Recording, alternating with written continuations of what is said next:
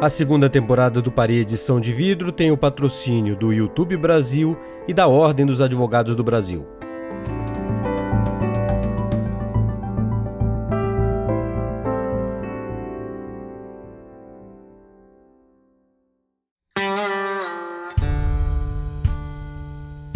A urna eletrônica era uma realidade. E o Tribunal Superior Eleitoral estava orgulhosíssimo da sua realização. Giuseppe Janino, que passou a ser o responsável por cuidar das urnas, recebeu uma missão: viajar para o norte do país depois da segunda eleição com a nova tecnologia para falar bem das urnas eletrônicas.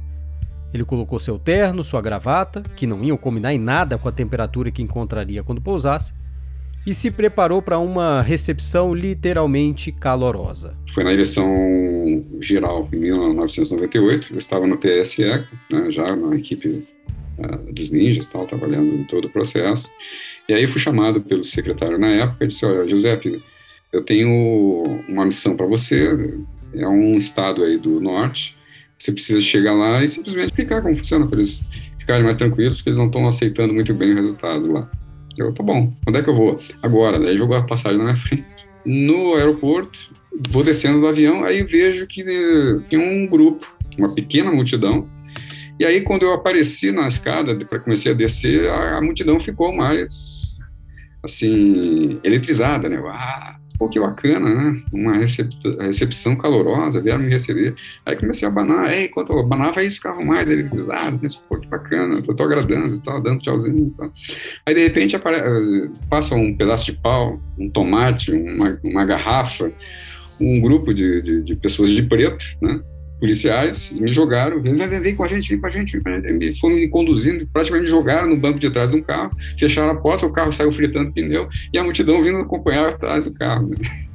Aí eu perdido, o que está acontecendo? Você abaixa, você abaixa, depois eu explico. Tal. Disse, o negócio é o seguinte, é, essa multidão aí que foi te receber é um, é um grupo que não está satisfeito com a eleição, souberam que viria um técnico do Tribunal Superior Eleitoral, é, explicar e eles vieram aqui te cobrar o resultado. Eles querem que você mude o resultado, na verdade. Né? Então, a situação é essa. Que fria, né? Aí, então, no dia seguinte, levanto cedo e vou lá para o TRE para fazer o meu papel, né? Explicar. Né? A minha ideia era simplesmente ter uma conversa com um grupo de meia dúzia de candidatos, explicar e convencê-los. Né? O pessoal está te esperando. Disse, o pessoal, tá, tá bom, tá. Eu vou caminhando um corredor e nesse passo por uma sala e tinha uns técnicos que faziam manutenção nas urnas, né? E as, as urnas naquela época, elas tinham uma, uma bobina de papel que imprime o BU, né? Antes, na primeira versão, imprimiu o voto, que aquilo foi abandonado, ela imprimia o BU no final. Então, aquelas bobinas, elas precisam ser trocadas de um turno para o outro, tal, tem manutenção. Então, é um técnico que ele tem uma chave de fenda com a chave de fenda ele vai lá, abre a, portinha, tira o, o, rolo de papel e bota um outro e fecha com a chave de fenda. Aí nisso que eu estou passando, aí eu olho para o lado assim e vejo um técnico lá, coitado, fazendo uma substituição numa bobina. Aí um dos candidatos olhou: olhem, ele está mudando os resultados. Ele está mexendo no software. Aí correram em direção do carro, o técnico se apavorou, saiu correndo, foram atrás dele. Aí volta o técnico, já com a camisa rasgada, toda amassada e tal. Eu disse: peraí, gente, deixa eu explicar aqui. Não é possível alterar o resultado com uma chave de fenda. É software. E isso é uma chave de fenda. Software, chave de fenda, não, não é possível. Aí o pessoal ficou meio assim, seja, é, pensando bem então. Essa foi uma cena muito engraçada, né? Inclusive virei manchete, meu relatório depois foi manchete do jornal principal lá. Então, foi uma das histórias assim que é, realmente emblemáticas, né? E que se tivesse um outro, um outro, um outro, um outro final, certamente iria comprometer seriamente o processo eleitoral.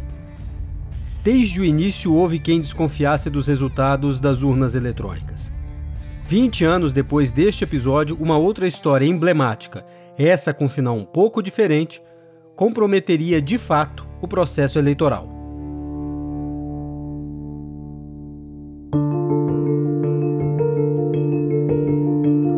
Neste episódio, em busca de um culpado.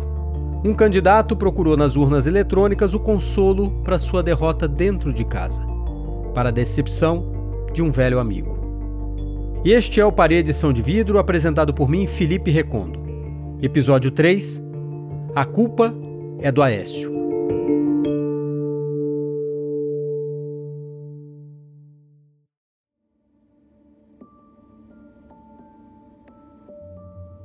Existia uma sala secreta no TSE. Bom, não é que fosse assim tão secreta, até porque muita gente sabia da sua existência e muita gente podia entrar nessa sala. Servidores autorizados, representantes de partidos políticos, desde que respeitassem uma regra clara. Nada do que fosse falado ou revelado lá dentro podia ser transmitido para o lado de fora. Portanto, Nada de celulares, nada de computadores, nada de e-mails. Mas como garantir um segredo com 10, 15 pessoas lá dentro? Ainda mais em se tratando de um segredo pelo qual todo o país esperava.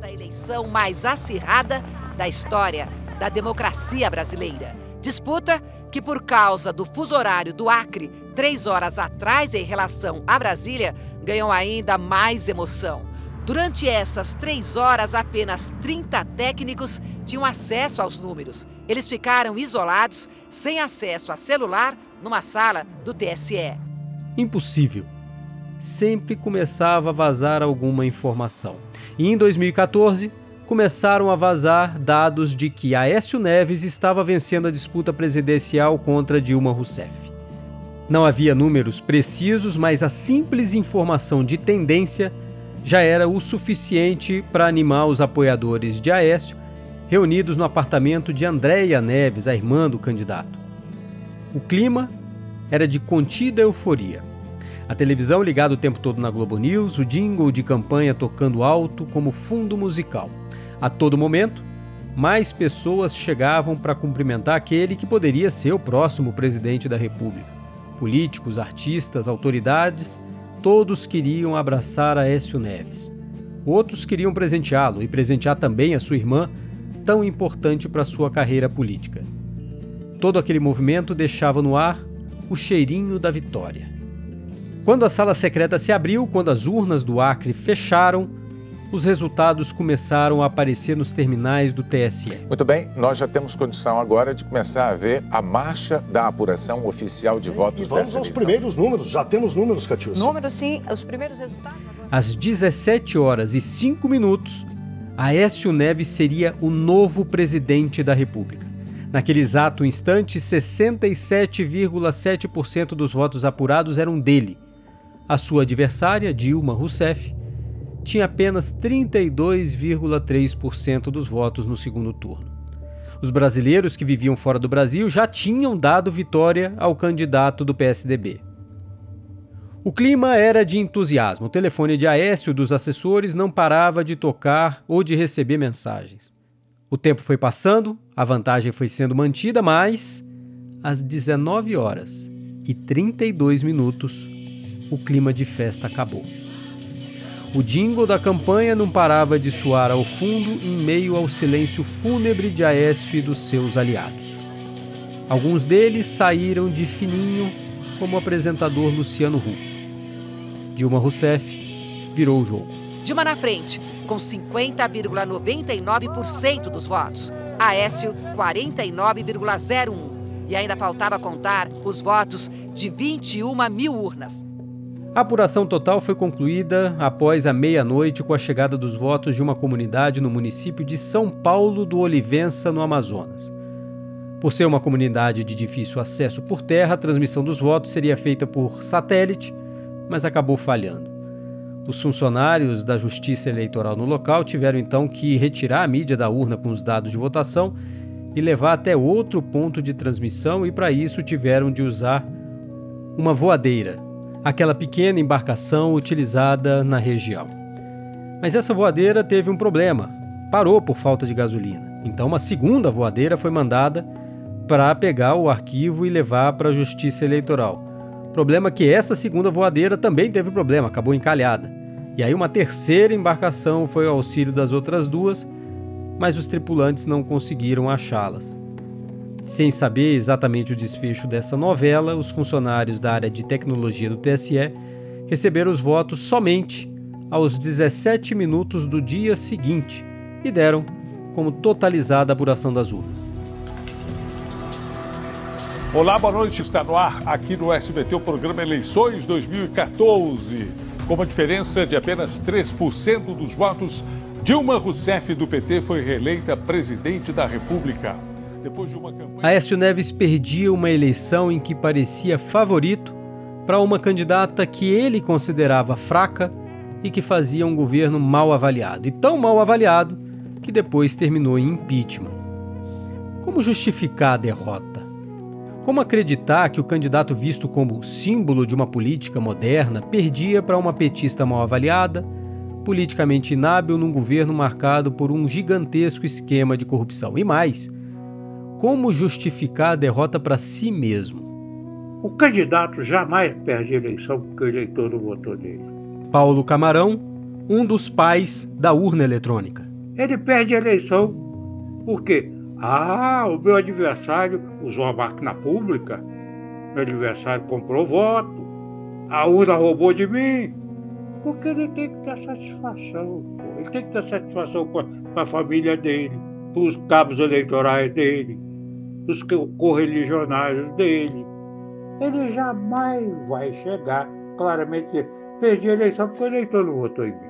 Aécio Neves precisava achar um culpado precisava de alguém que comprasse a sua ideia. Alguém que assinasse um pedido para que as urnas passassem por uma recontagem, uma auditoria inédita. Aécio precisava que os seus advogados assinassem e protocolassem essa petição no TSE. Um deles integrou a primeira missão do TSE aos Estados Unidos para conhecer o sistema eletrônico de votação. Além disso, Caputo Bastos era ex-ministro do TSE. Em 2014, na época, nós eu, Marcelo Ribeiro, também foi ministro do tribunal, é, trabalhávamos para um candidato e chegou a informação de que está havendo fraude. Aécio pediu aos seus advogados de campanha que contestassem o resultado das urnas. Entretanto, dois deles se recusaram. Eu digo, olha, esse, esse aí não conte nem comigo, nem com o Marcelo. Nós não vamos levar esse assunto adiante. Eu, eu, eu me recuso, eu acho que eu passei minha vida inteira é, sendo informado sobre a urna, acompanhando o desempenho da urna. Não vou questionar resultado de urna a essa altura da minha vida. Não vou, nem eu, nem o Marcelo Ribeiro. Mas Aécio conseguiu convencer um terceiro advogado, José Eduardo Alckmin. Agora, de onde vinha a suspeita de Aécio? O PSDB dizia que eleitores relataram que, ao chegar à sessão eleitoral para votar em Aécio, não puderam fazer isso porque alguém já teria votado em Dilma no lugar deles. Onde estavam essas suspeitas? Muitas delas nas redes sociais. Toffoli era o presidente do TSE e ficou revoltado com o pedido do PSDB. Telefonou para os advogados para tentar demovê-los dessa decisão, de um precedente que ele considerava bastante perigoso. O ministro João Otávio de Noronha, corregedor do TSE na época, mineiro e simpático à candidatura de Aécio, também classificou o pedido como absurdo. O Ministério Público também foi contra.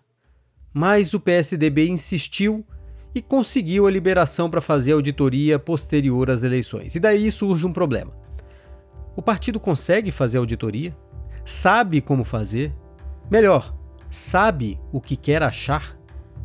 Mais uma vez, Giuseppe Janino.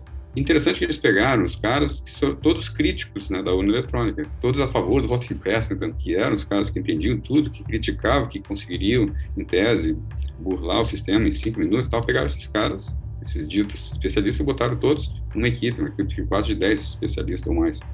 E aí eles começaram a pedir: nós queremos fazer uma auditoria de 10 mil urnas. Tá bom. Mas nós queremos fazer, analisar o registro digital do voto, ok. Queremos analisar os logs de todas, ok. Queremos os boletins digitais impressos, ok.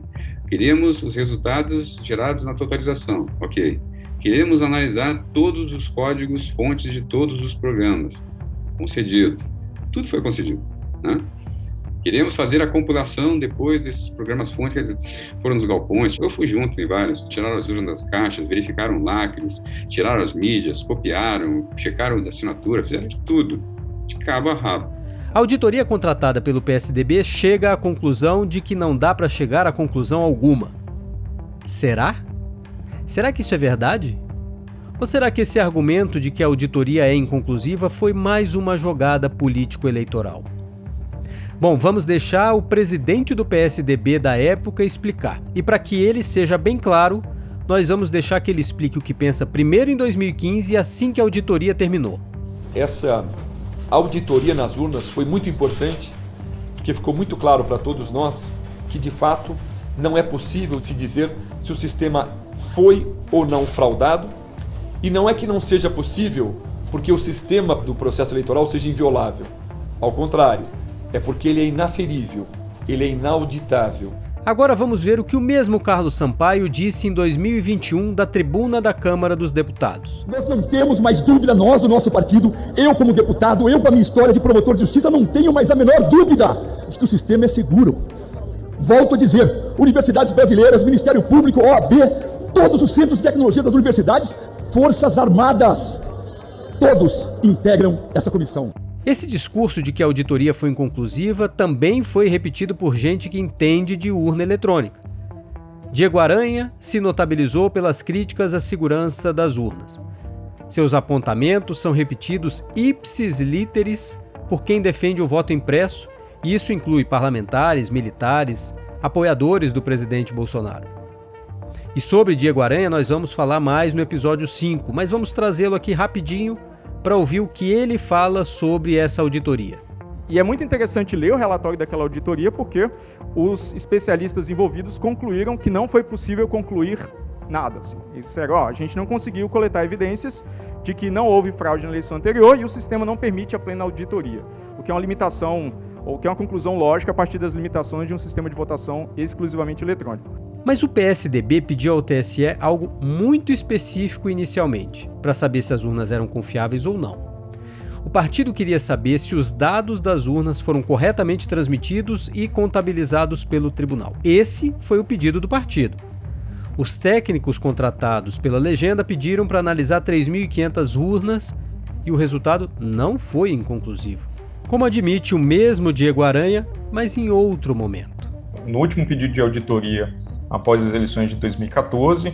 Ah, o, o, relatório dos auditores naquela ocasião ele é, é, conclusivo, ele é bem claro nesse ponto do sistema, em que a transmissão e a totalização permitem, por amostragem novamente, coletar evidência verificável de que os resultados foram transmitidos e, e, totalizados de maneira correta. Então, essa etapa novamente é auditável e já foi auditada com sucesso. Então vamos esclarecer.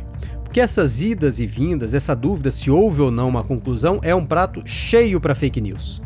Quem explica é Rodrigo Coimbra, programador do TSE e que se tornou o chefe da sessão de voto informatizado.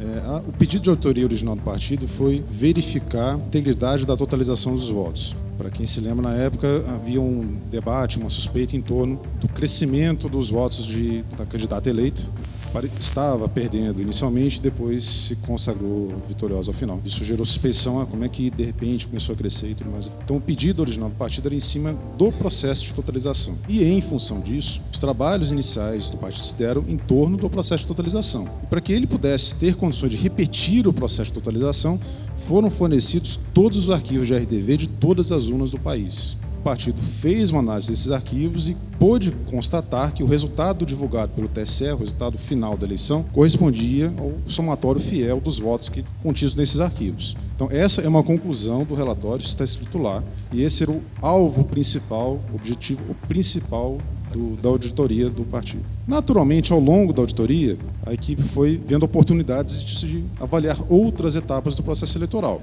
E o TSE, naturalmente, foi permitindo que essas etapas pudessem ser avaliadas. Foi permitido, inclusive, analisar novamente o código-fonte do software da urna, que não estava no pedido original.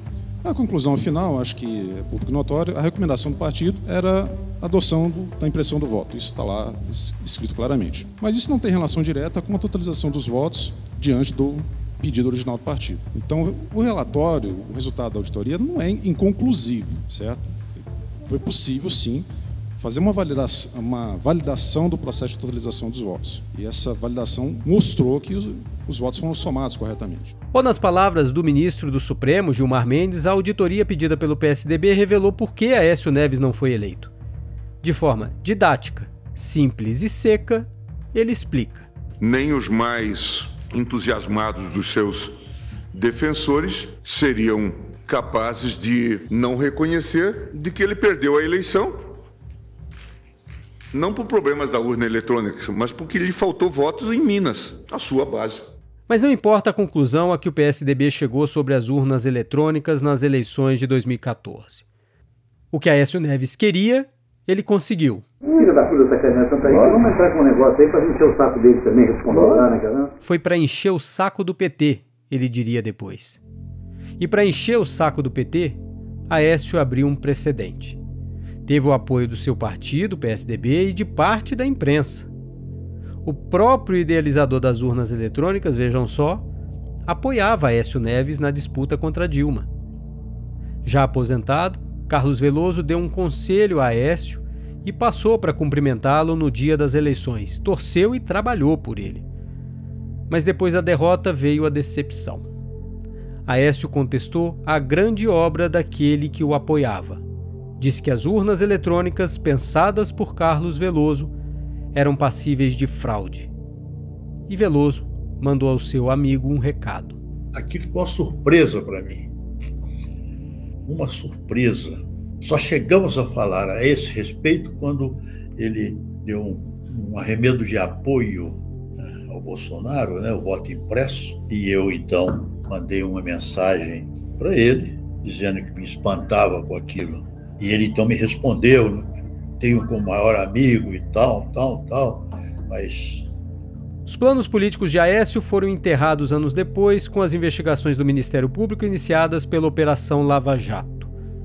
Por mais que os processos não tenham dado em nada, o país inteiro ouviu as suas conversas com o empresário Joesley Batista. Deixa eu te falar dois assuntos aqui rapidinho. É, a teve lá. Obrigado por ter recebido ela. Tá, ela me falou de fazer dois meses. 500 por semana. Aqui, Pá, pá, pá. Eu acho que eu consigo. A partir da semana que O menino liga pro Fred. Pronto, ele está certo. Tem que ser um que, que te mata ele antes de ele frente. O Fred não pode matar ele. Eu com você. Pronto. Mas Aécio não andava sozinho na sua desconfiança em relação às urnas.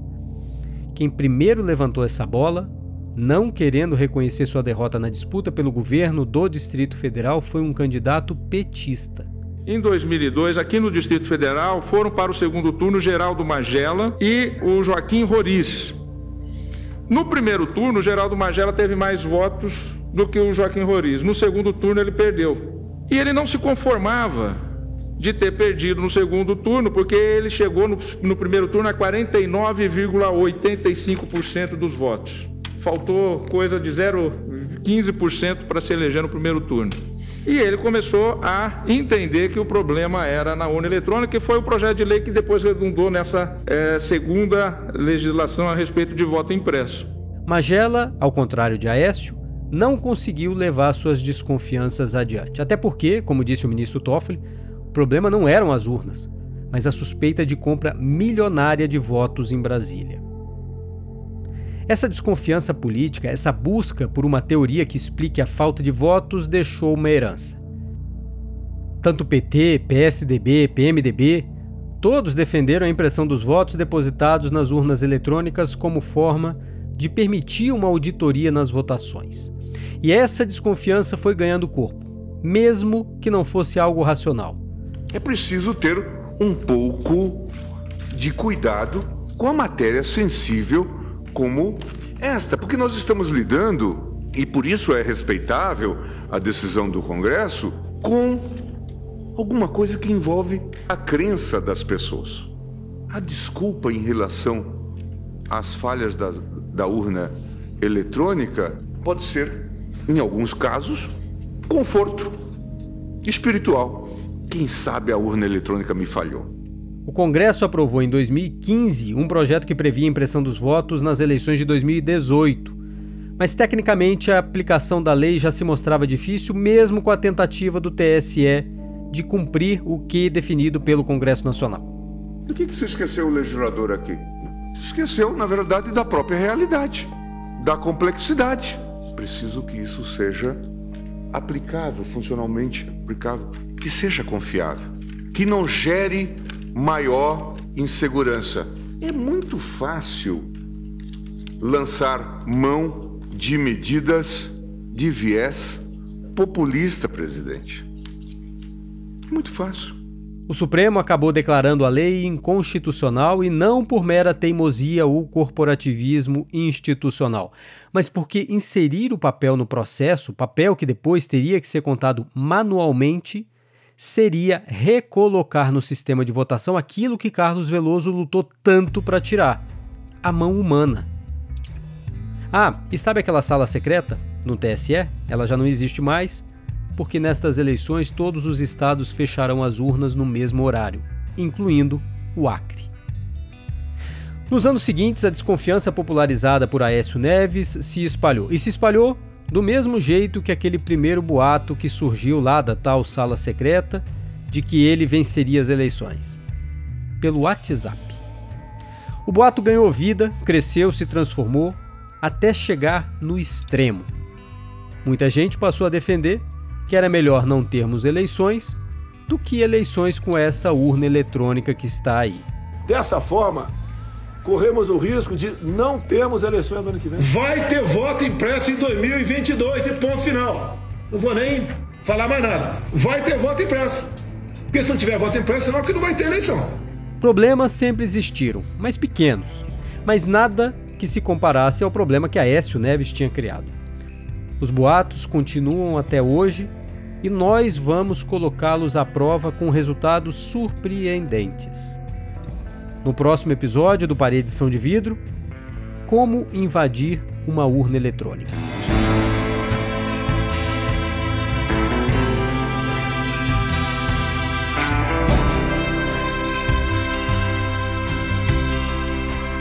Paredição de Vidro é um podcast do Jota, patrocinado pelo YouTube Brasil e pela OAB tem o apoio institucional do Tribunal Superior Eleitoral. Nosso produtor, roteirista e editor é Eduardo Gomes. Alexandre Aragão é o nosso produtor investigativo. Para edição de vidro tem a produção executiva, roteirização e é apresentado por mim, Felipe Recondo.